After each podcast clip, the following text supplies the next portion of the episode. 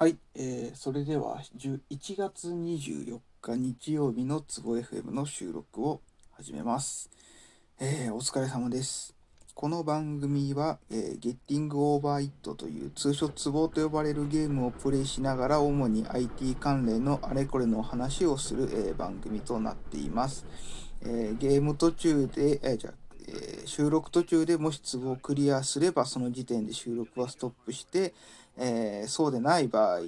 も、えー、大体10分程度を目安に、え終わるようにしています。えー、ツボのプレイ動画自体は YouTube の方でも公開しています。興味のある方は、えー、ツボ FM の多分プロフィールページのところに YouTube のリンクがありますのでそちらをご覧ください。また同様に Twitter の方に Twitter、えー、ヤマクラフトのアットマークヤマクラフトの方にも、えーいつも、えー更新時に YouTube のリンクも貼えー投稿してますのでそちらも、え見ていただければと思います。えー先週今回はちょっと、えー近況の報告的な話をししようかなと会社絡みのしようかなと思ってます。えー先週ちょっと個人的にあまりにも、えー話すことがないなと思って、えーまあ、お休みしてたんですがまあいろいろと考えてみれば、まあ、その話すとりあえず、えーまあいろいろやらない理由はあったりするんですけれども何かしらはやっているので、えー、と仕事なりなんなりその辺の話をすると、えー先週？先々週ぐらいから1月あたりからはこうずっとあの会社の方の、えー一期の、えー決算期ということもあって、えーその辺のやり取りがすごく多かった。基本的に平日はえっ、とまあクライアントさんのところでお仕事まあリモートワークですけどそっちの仕事をメインでやりつつ、え基本的に大体今って今はもう週に1回は、えー山田印としての仕事業務をメインにやってるんですけどそこはもう大半今年入ってから1月以降はもうずっと、えー経費関決済に関する経費関連のあれこれをずっと、えーやっていたような気がします。まあ、それが無事終わってですねまあなんとか、えー営業、えーまあ収支的には一応ギリギリ、えー黒字で終わることができてまあ良かったかなと思っている次第ですと。えーただまあちょっと本当に思った以上にまああちょっと待ってねえっとすいません今ツボがちょっとおかしかったので修正しました。えーまああの今年えー、じゃあ、えっ、と、話を戻すと、えー結構、その、今11月とかは本当にクライアントからの仕事もない状態で、まあ、無収、無収入っていう時期が1ヶ月あったにもかかわらず、えーとりあえず、えーなんとか赤字にならずに終わったのはいいことかなと思いつつも、やっぱりこう冷静に考えてみると、えー黒字まあそれぐらい余裕を持って、えー経営経営なんかこう収支のバランスを取れなきゃいけないなというのはやっぱりよく感じましたね。あの結局例えば今年なんで結局こううまいこと黒字で済んだかって言ったらこうもともとそういう風にできてたっていう1ヶ月ぐらい余裕があったってわけでも実はそうでもなくて、まあ、去年は本当に、あのー特に大きな買い物をしていないって言ったらそれだけなんですよね。それが結構大きく、えー作用したのかなっていうのを感じました。例えば、あのー去年2020年っていうのはあの普段はこうこれまでだったら例年毎年ピクセル結構最新型に、えー変えてていたんですけれどもその結局業務的な理由でこっちとしてのその検証用の端末は常に Android の新しいバージョンが使える状態。まあ必要があればベータ版も導入できるっていう環境をまあ用意するためには結構やっぱ最新のピクセル端末を持っていた方が安牌だったっていうのはあったんですが本当今年去年ぐらいからもう完全にあの結構ピクセルで言うとこう23世代ぐらい前の端末でも全然えっと OS のベータ版を使うことができたので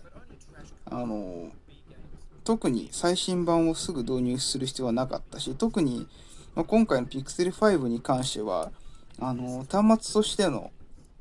こう新機能もないまあ Android だから当然といえば当然なんですけどっていうのもあったのでまあそんなに急いで買う導入する必要はないなという、えー、ことに判断に至って結局そこから特に大きく動いてはいなかったんでそのまま買わずにいなかったりとか。あとは結構そのその前の年ぐらいもっと前かな。まあそのあの、開発用の Mac mini とかえーと、導入しようかっていうのを考えつつ結局去年は、えー、購入しないまま終わったりとかっていうケースもあったので本当にあのー、今年は今年じゃない去年は思った以上にこう経費として大きく買い物をすることがなくてもう本当に例年通りのあの、まあインフラ系の利用してるサービスの支払いとかあの辺だけになっていたので結構支出がもともとかなり抑えられていたから去年は、えー、1ヶ月ぐらい収支なくてもあ収入なくても黒字で済んだなっていうのがありましたっていうことなんですけどじゃあ今年も同じような形で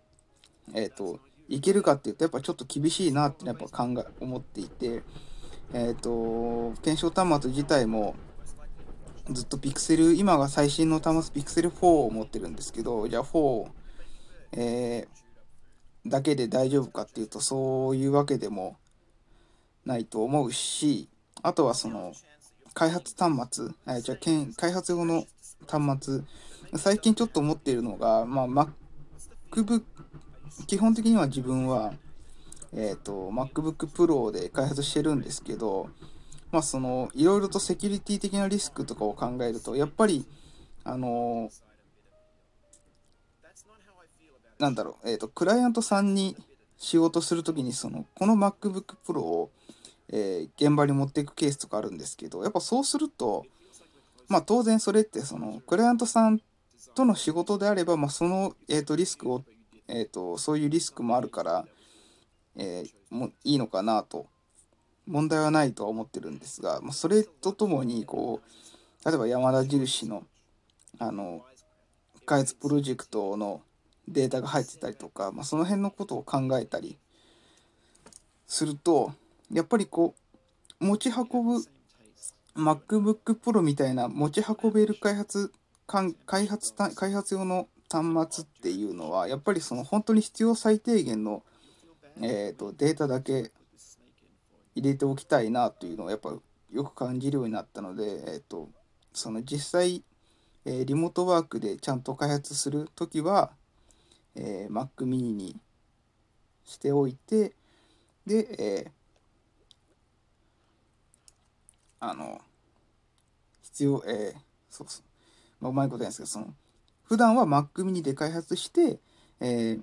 外に例えばクライアントさんのオフィスに行って仕事をする時に端末持ってか、えーと、PC 持ってかなきゃいけないっていう時はその MacBook Pro にしてそこにはもう本当に必要な分のソースコードとかしか入れないみたいな形をするのがやっぱ心理的にも安心できるなと思っているのでやっぱどうしても今年はあのー、まあ Mac mini あたりは購入しておきたいなと。MacBook Pro もそんなに今、えっ、ー、と、これもそこまで新しい機種でもないので、あの、変えておきたいな、買っておきたいなってことを考えると、やっぱ今年はその去年と同じような感じで、えー、やっていくと多分、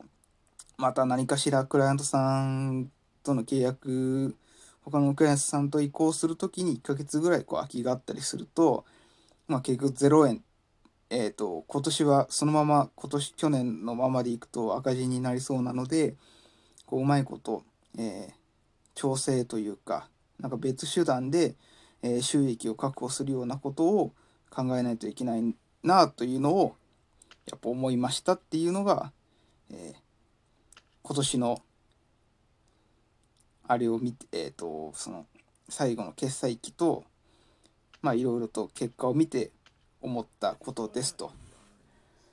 いうところで、まあうまいことをちょっとやっぱ2週間ぶりになるとこう話す内容がうまく、まあ普段以上に話す内容が結構、えっ、ー、と、出てこなかったりするんですが、まあ一旦10分になったので、まあこと今回言いたかったこととしては、えー、会社経営するのはやっぱ大変だねっていうところで、えー、今回の配信は、えー、収録は終わりたいと思います。ご視聴ありがとうございました。